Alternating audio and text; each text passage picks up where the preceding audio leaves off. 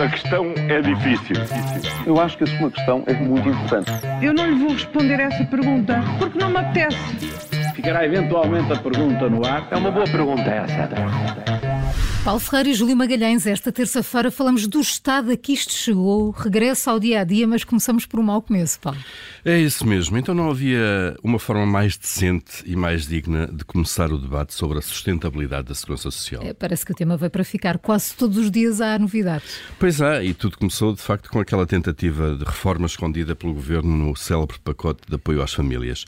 E agora cá estamos. Até há um mês a segurança social estava bem, recomendava-se, e o governo nem queria ouvir falar de mudanças. De repente aparece um corte dos aumentos das pensões futuras em mil milhões de euros eh, de forma permanente, o cancelamento da fórmula de, de, da fórmula de atualizações, que estava em vigor há 15 anos, eh, e do otimismo passámos em poucos dias à fase do alarmismo. O governo diz agora que o sistema está em risco se as regras em vigor forem seguidas, e para lançar o alarme até enviou ao Parlamento umas contas em que se esqueceu de atualizar as receitas eh, também à taxa de inflação. É uma forma assim muito pouco honesta de começar um debate essencial uh, num tema que é muito técnico. Olha, é desta que podemos dizer que a rainha descansa em paz.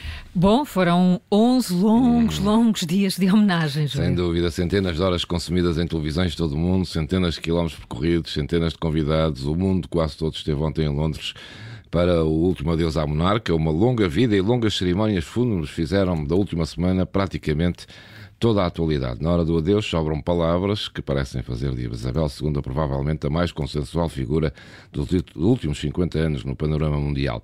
A partir de ontem descansa finalmente em paz e deixa toda uma vida que foi tudo menos descansado, tanto política como familiarmente. Posso fazer outra pergunta? Podes. Hum.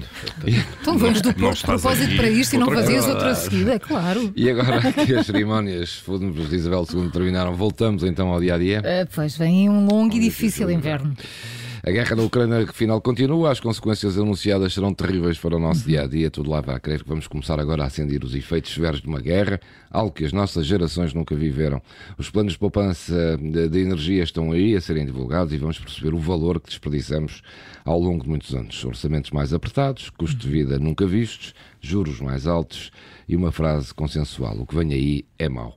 Não vai ser só um inverno frio.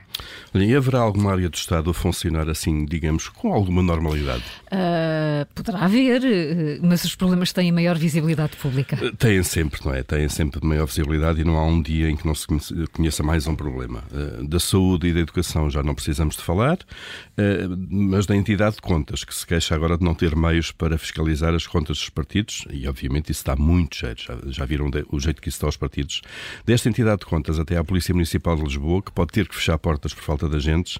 E ontem o Expresso eh, fez um retrato do que se passa nos tribunais uh, e o cenário é de gritos. Uh, vou ler só o título.